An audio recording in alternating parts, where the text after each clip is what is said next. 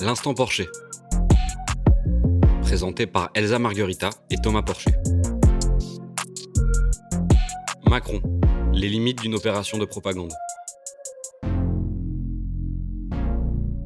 Bonjour à tous, merci de nous retrouver dans cette nouvelle édition de l'Instant Porcher. Dans un entretien fleuve accordé au magazine Zadig, Emmanuel Macron a abordé crise sanitaire, crise des Gilets jaunes et bilan de son mandat en général. N'est plus vraiment à démontrer qu'Emmanuel Macron est en campagne pour jouer son prochain mandat. Cette campagne, qui a commencé auprès de la jeunesse avec deux vidéos des youtubeurs McFly et Carlito, est annoncée également en filigrane. Que retenir de ces 20 pages d'entretien? Quel regard porte le président sur son bilan? Le plan de relance, annoncé par le président Joe Biden, baptisé plan de sauvetage américain, a été adopté par le Congrès en mars dernier. Celui-ci comprend des aides à hauteur de 1900 milliards de dollars et les mesures témoignent d'un plan de relance très ambitieux. Seulement, certains tirent la sonnette d'alarme. Attention à l'inflation.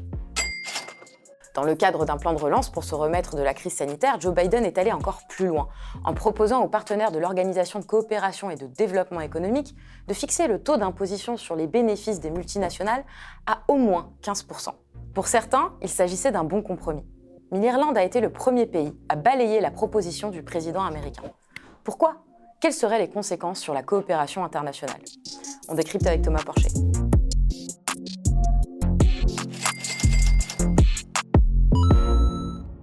C'est un long récit qu'a livré Emmanuel Macron au magazine Zadig. Récit dans lequel le président revient sur la crise des Gilets jaunes, notamment, crise qui lui a vraisemblablement beaucoup plu. Il a même qualifié les Français de peuple très tenace et résistant. Il est également revenu sur la crise sanitaire. Le président y voit une métaphore de notre temps avec une résurgence de thèmes médiévaux, épidémie, grande peur millénariste. Mais le président a confiance en l'avenir des Français, et probablement dans un deuxième mandat. Alors Thomas, cette interview, moi, j'ai un sentiment que c'est vraiment une annonce de campagne où le président fait un bilan de son mandat, un récit un peu euh, fictif parfois. Qu'est-ce que tu en as pensé, toi? Pareil, oui, je me suis dit, là, il y a une volonté de, changer un peu son image. Parce que l'interview, au fond, une vingtaine de pages, il y a, une, première, euh, une première partie, grosso modo, qui parle de son enfance à Amiens et dans les Pyrénées qui explique qu'il a vu la désindustrialisation dans ces territoires, la, montée du chômage, notamment un de ses cousins qui est tombé au chômage, et, et puis qu'il a vu la disparition des services publics. Ça, c'est la première partie. Puis la deuxième partie, c'est ce qu'il aime en France. Alors, il adore Marseille, il, aime beaucoup la Seine-Saint-Denis, il en parle aussi beaucoup. Et, puis après, il y a la troisième partie sur, euh, grosso modo, la France qui doit regarder son histoire en face, avec notamment le rapport sur le Rwanda et un autre rapport sur la, la colonisation. Donc il y a trois parties où on est vraiment, pour moi, à l'opposé un petit peu de ce qui nous parlait, de ce qui nous présentait en 2017, c'est-à-dire la Startup Nation, et où on fait en sorte de montrer que Macron est un président qui connaît la France, qui est proche du peuple et qui est courageux parce qu'il regarde le passé de la France euh, avec un souci euh, de vérité. Donc c'est une opération séduction sans parler finalement du fond du programme, mais qu'en parlant de Macron lui-même, sa personnalité et pourquoi finalement on devrait euh, l'aimer. Alors justement, quand il revient sur son enfance à Amiens, dans les Pyrénées, il déplore la désindustrialisation, la déliquescence des services publics. Mais finalement, ce sont des conséquences un peu du mythe de la Startup Nation que le président nous avait euh, livré euh, en 2017. Comment est-ce qu'il peut concilier un constat général avec quelque chose qui tue en fait l'industrie en France et les services publics? Moi, c'est ça qui m'a beaucoup surpris, c'est que Macron, bon, on a le même âge, hein, on, est né la même année. Donc, ce qu'il a constaté, c'est qu'il l'a constaté dans les années 90. Et dans les années 90, on voyait les, premiers impacts euh, du tournant de la rigueur euh, ou du tournant libéral des années 80. C'est-à-dire la désindustrialisation avec la mondialisation et la financiarisation de l'économie et euh, la diminution des services publics avec la logique austéritaire qui s'imposait moins fortement qu'aujourd'hui, mais qui commençait à s'imposer dans les esprits avec tous ces équilibres budgétaires qu'il fallait respecter. Donc, il en a vu les conséquences, mais pour lui, le programme qu'il nous a présenté en 2017, c'est d'aller plus loin dans ce qui a permis cette désindustrialisation et cette austérité et cette casse des services publics. Parce que lui, son but, c'était d'adapter la France à la mondialisation. C'est ce qu'il disait.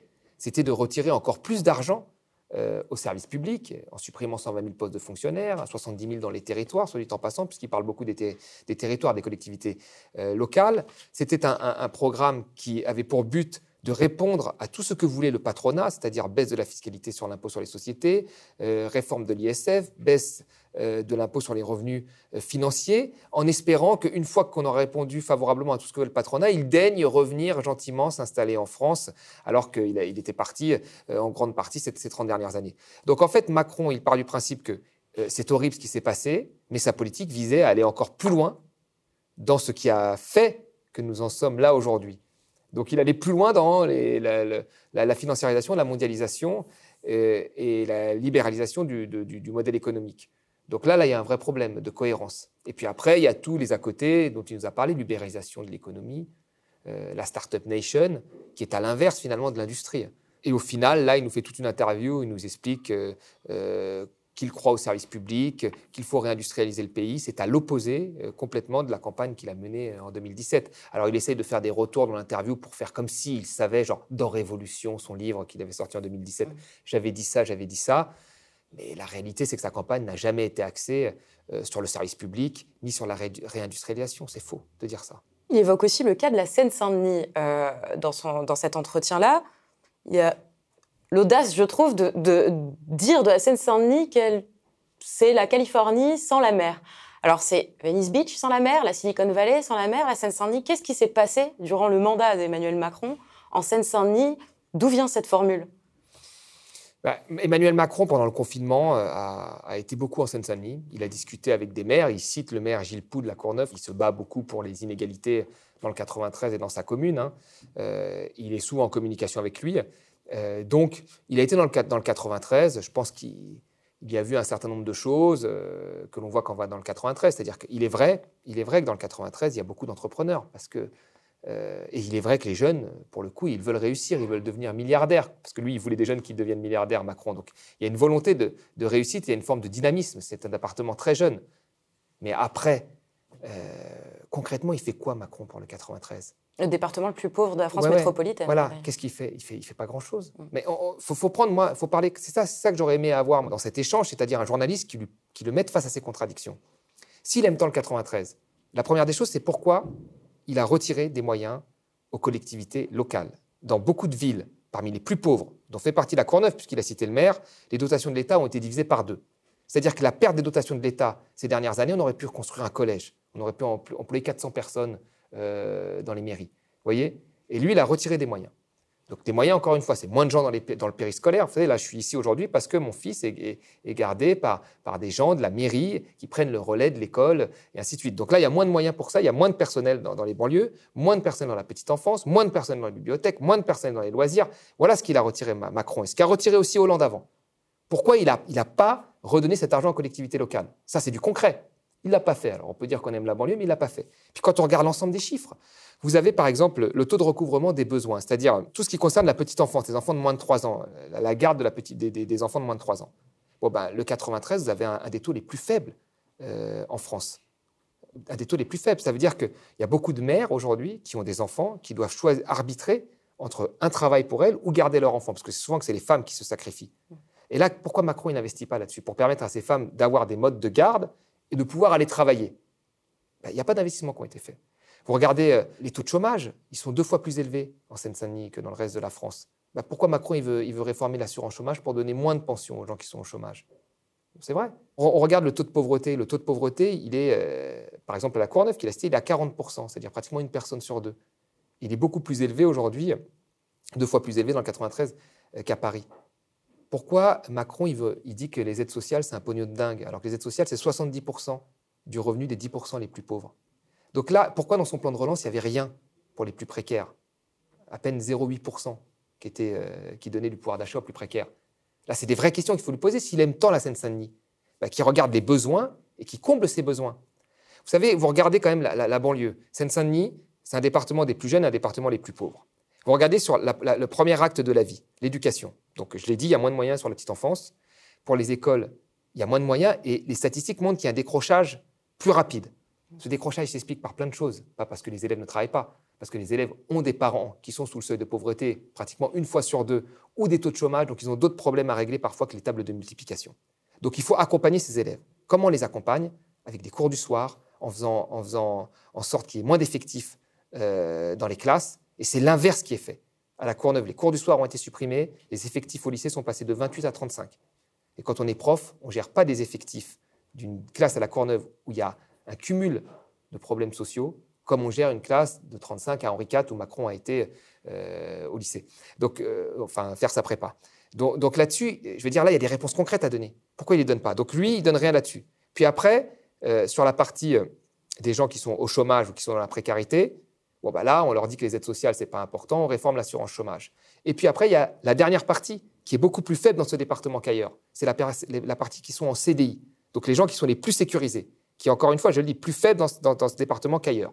Et bien sur cette partie-là, on passe des lois travail pour rendre leur vie beaucoup plus difficile, pour qu'ils soient licenciés plus rapidement quand la conjoncture va mal, ce qui est le cas maintenant.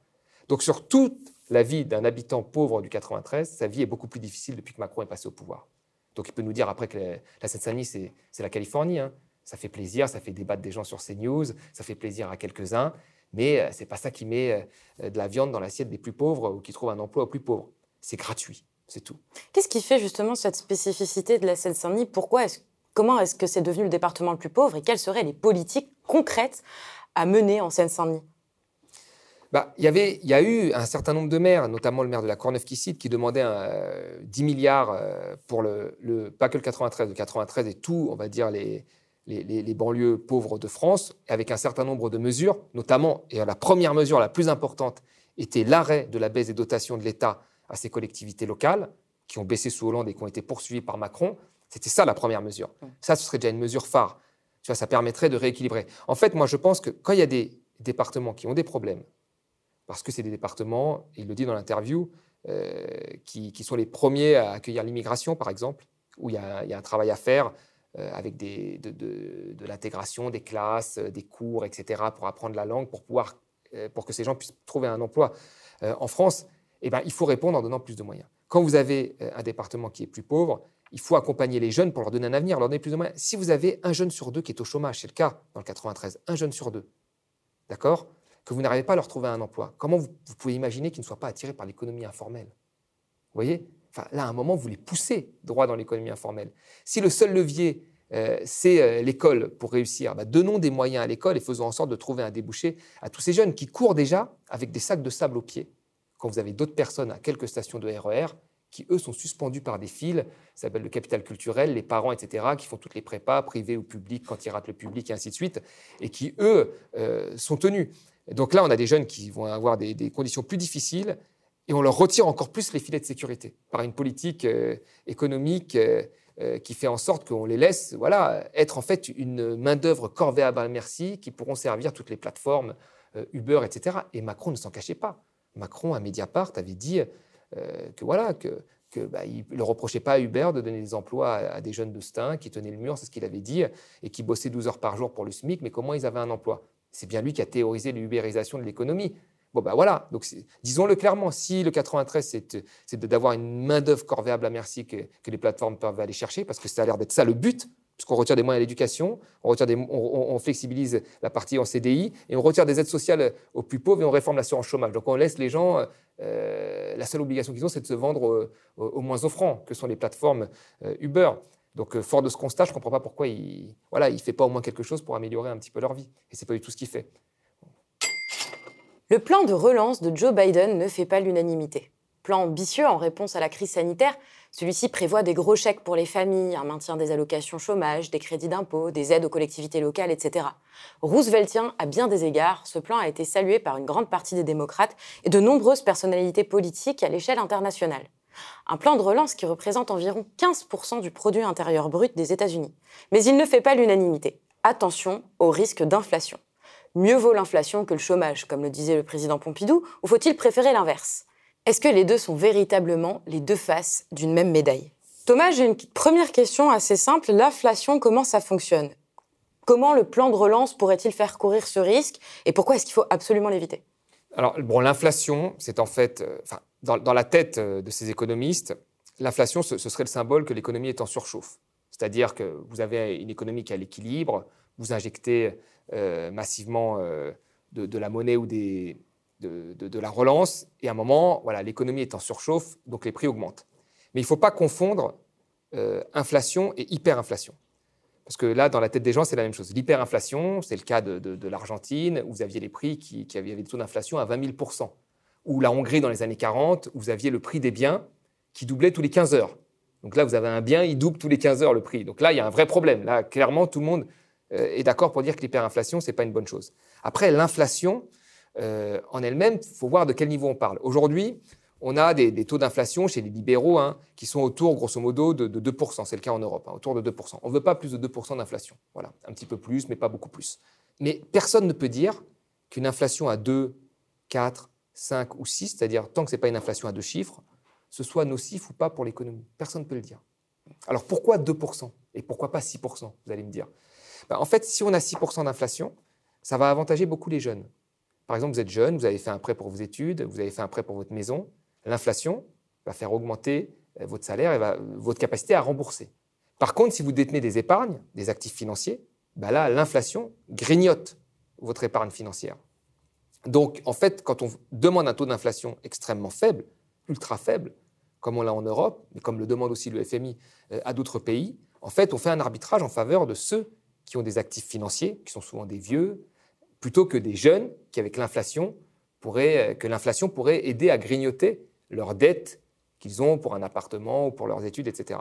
Donc le niveau d'inflation, qu'il soit à 2%, à 4, à 5 ou à 6%, c'est avant tout un choix, un arbitrage en faveur des vieux épargnants plutôt que de la jeunesse. Je rappelle que pendant les 30 glorieuses, on a eu un taux d'inflation à 4%. Bon, ça dérangeait personne. Aujourd'hui, demain, vous avez un taux d'inflation à 4%, vous avez plein de gens qui vous disent, oulala, attention, c'est très grave. Il n'y a pas de consensus économique là-dessus, en réalité il y a un arbitrage. On nous dit une inflation faible, c'est bien parce que ça protège les épargnants et en même temps ça permet une stabilité qui permet l'investissement et la croissance. Si on a plus d'inflation, c'est un peu moins stable et donc les gens vont moins investir. Je ne suis pas sûr que ce soit le cas puisqu'on a eu des, fois des taux d'inflation un peu plus élevés avec de la croissance économique. Donc euh, voilà, l'inflation, un petit peu d'inflation n'est pas un drame en soi, c'est ce qu'il faut retenir. Alors pourquoi on nous l'agite très régulièrement comme si voilà, c'était absolument une catastrophe qu'on courait à un surendettement? Qu'est-ce qui explique ces discours? Mais En fait, dès qu'on va faire un plan de relance, c'est-à-dire un plan différent. Euh, moi je remarque ça, hein, dès qu'on fait un plan de relance, d'investissement public, c'est-à-dire un plan différent d'un agenda de, réforme structurelle de type libéral, ben, on nous sort toujours comme ça, on nous agite comme ça des épouvantails. Alors tu avais l'épouvantail de la dette à un moment. Alors là, on ne pouvait plus rien faire, on pouvait réduire les impôts pour les plus riches, mais on ne pouvait pas investir à l'hôpital. Voyez, alors que quand on réduit l'impôt pour les plus riches, on réduit de fait le remboursement de la dette. Hein, nos, capacités à rembourser. Et ça, on pouvait le faire, c'était super, ça n'inquiétait pas la dette, mais dès qu'il fallait investir dans l'hôpital, c'était très grave pour la dette. Puis maintenant, c'est l'inflation. Alors là, c'est l'inflation, mais quand on regarde, enfin, qui peut me dire aujourd'hui que l'économie américaine est en surchauffe? Alors, vous regardez le taux de chômage, il est faible, mais vous regardez aujourd'hui euh, ce qu'on appelle le sous-emploi. Le sous-emploi, c'est les gens qui ne font pas le nombre d'heures qu'ils voudraient faire. Euh, si on regardait le halo du chômage, le halo du chômage, c'est les inactifs, ceux qui sont sortis des statistiques. Bon, ben, on est à 10% aux États-Unis. C'est-à-dire qu'il y a 10% de personnes qui voudraient travailler plus. Quand vous regardez le taux d'emploi, c'est-à-dire la population en âge de travailler qui, a un emploi, on est à 68%. Donc on est loin de la surchauffe. Il y a encore des gens là qui veulent avoir des emplois et, qui veulent travailler.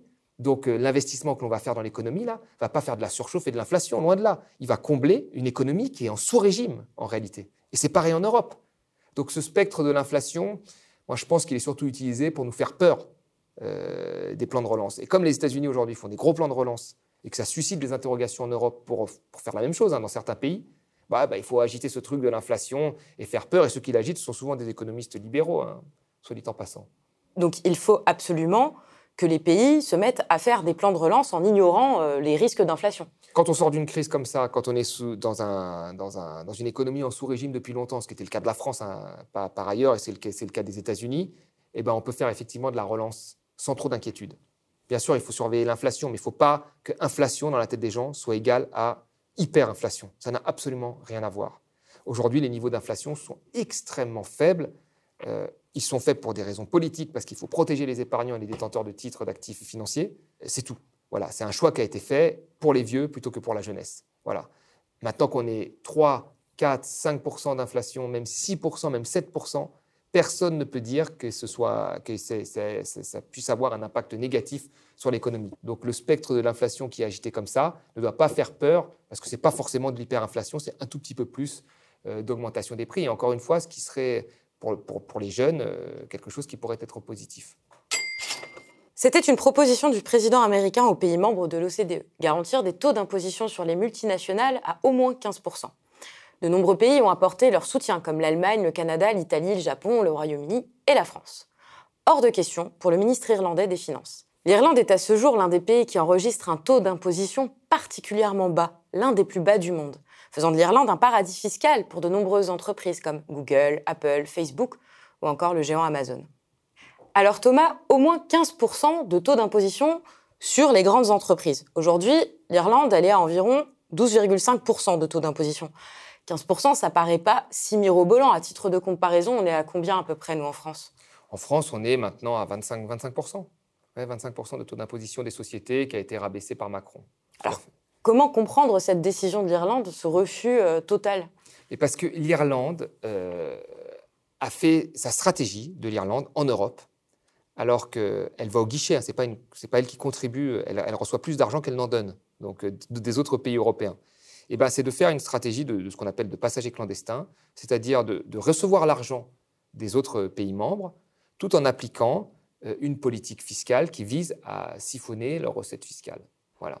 Donc, on baisse la fiscalité, euh, ce qui fait que via des prix de transfert, on peut installer des filiales ou parfois des sièges sociaux dans ce pays-là qui appauvrissent finalement les filiales qui sont dans les pays où il y a un fort taux d'imposition. Donc là où il y a un fort taux d'imposition, on ne paye pas d'impôt. Puis là où il y a un faible taux d'imposition, chez elles, on paye un impôt à 12%. Sachant que 12%, c'est l'impôt euh, pour des boîtes traditionnelles. Mais quand vous êtes euh, quelqu'un comme euh, Apple, vous payez moins d'un pour cent d'impôt. Parce que vous négociez avec le fisc irlandais, on a eu des années où ils ont payé 0,005% d'impôt, c'est-à-dire pas d'impôt. Et c'était l'impôt qu'ils payaient en Europe, en Irlande. Donc il y a une stratégie euh, fiscale non coopérative euh, de l'Irlande qui doit être dénoncée au plus vite, puisqu'aujourd'hui la Commission européenne, rappelons-le, ne reconnaît pas qu'en son sein elle a des paradis fiscaux. Or là, c'est un paradis fiscal, clairement. Pourquoi l'Union européenne, est-ce qu'elle tolère un paradis fiscal en Europe? Mais je ne sais pas. Parce que là, il y a une vraie. surtout que tout le monde le tolère, mais y compris même les statistiques font comme s'ils ne voyaient pas. Vous avez des années où il y a eu des taux de croissance à, plus de 20% en Irlande. Vous avez des années où les exportations euh, de l'Irlande, sans avoir d'industrie ni de grands ports, sont quatre fois plus élevées par actif que l'Allemagne. Et ça, c'est des statistiques Eurostat qui montrent ça. Donc même les statistiques font comme si, oh bah oui, c'est un grand pays euh, industriel qui exporte avec une forte croissance, c'est impressionnant euh, ce qu'ils font. C'est ça. Alors qu'en réalité, tout ça, ce sont des chiffres comptables qui sont dus au prix de transfert, qui visent à appauvrir des filiales là où il y a des impôts pour les enrichir là où il n'y a pas d'impôts. Ça ne représente pas une réalité. On ne peut pas avoir autant d'exportations sans industrie, c'est pas possible. Tout ça est une grosse euh, fumisterie comptable euh, que Eurostat ou que d'autres instituts valident, alors qu'en fait, tout simplement, il y a des mécanismes d'évasion fiscale qui sont mis en place, il n'y a pas d'autre mot. Euh, et, l'Irlande fait son beurre là-dessus. C'est comme ça qu'elle attire des sièges sociaux en siphonnant les, recettes de, leurs pays voisins tout en disant vive l'Europe quand il s'agit de récupérer les contributions des autres pays. Il y a d'autres pays, le Luxembourg c'est pareil, les Pays-Bas c'est pareil. Il faut dénoncer ça, moi je pense, au plus vite, parce que là, ce qui est quand même dingue, c'est qu'on a un président américain qui propose un taux minimal à 15%, ce qui est intéressant. Ce n'est pas Macron qui a proposé ça.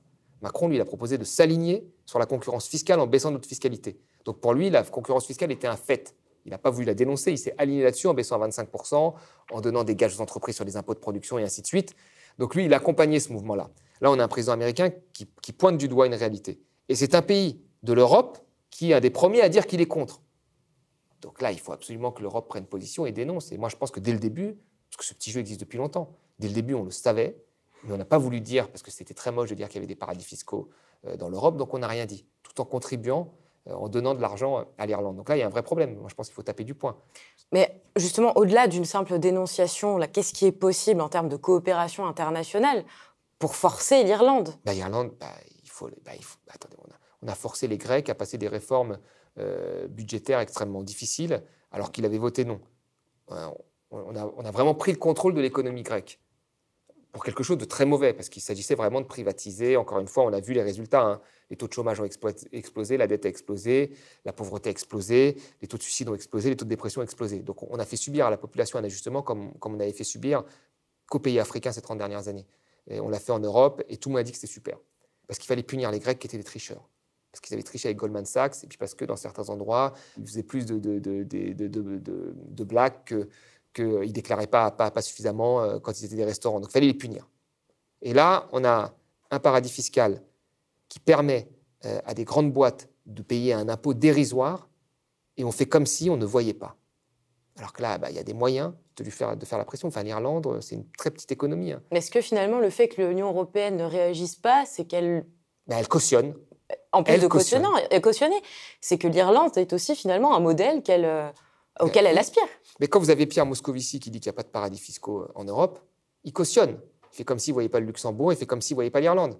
Il fait comme s'il ne voyait pas les Pays-Bas. Quand vous avez euh, Emmanuel Macron qui vous dit qu'il faut baisser la fiscalité pour la concurrence fiscale, etc., bon, bah, il cautionne ce jeu de baisse de fiscalité. Donc tous les pays européens ont fini par baisser leur fiscalité euh, à droite et à gauche parce qu'il y avait des pays qui, jouaient sur cette concurrence fiscale. Donc plutôt que de la dénoncer et de dire euh, c'est pas possible qu'on on ait la même monnaie et qu'on fasse cette concurrence fiscale, alors même que nous contribuons, que l'Irlande va au guichet, euh, bah, on aurait pu tout simplement dire ça. Il suffisait juste de dire bah, personne ne l'a dit. Alors que c'est une évidence. Donc en fait, on voit bien que finalement, l'Europe, c'est. Quand on a tous ces discours que oui, l'Europe c'est ma vie, l'Europe c'est la paix, euh, envie d'Europe, toutes ces bêtises, en fait l'Europe c'est la succursale de la mondialisation et de tout ce qui va mal avec. Quand on nous parle de souveraineté européenne, c'est quoi la souveraineté européenne? C'est tous les sièges sociaux en Irlande? Là on est souverain européen, c'est en, Europe l'Irlande. C'est quoi C'est que les fonderies françaises aillent au Portugal et en Espagne, c'est ce qu'elles vont faire. Ah bah, c'est super, on est souverain européen. Oui, mais sauf que dans cet espace-là, tu as des pays qui ont des modèles sociaux, qui ont une fiscalité plus élevée pour financer un modèle social, bah, qui se font avoir par leurs propres voisins, tout en disant vive l'Europe. Il bah, faut arrêter cette mascarade et dénoncer à un moment les choses, euh, enfin, au moins dire comme elles sont.